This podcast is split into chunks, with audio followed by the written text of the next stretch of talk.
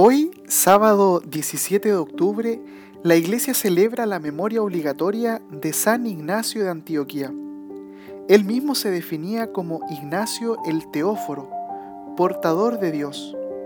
Fue obispo de Antioquía en Siria, donde los discípulos de Cristo fueron llamados por primera vez como cristianos.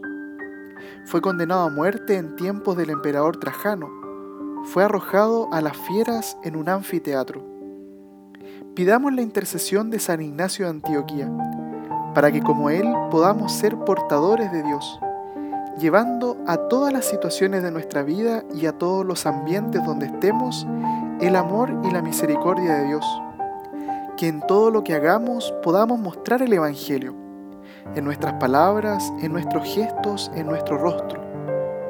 De nada sirve ser cristianos con cara de funeral. Debemos ser cristianos que irradien alegría que en sus rostros muestren la alegría de la fe. San Ignacio de Antioquía ruega por nosotros.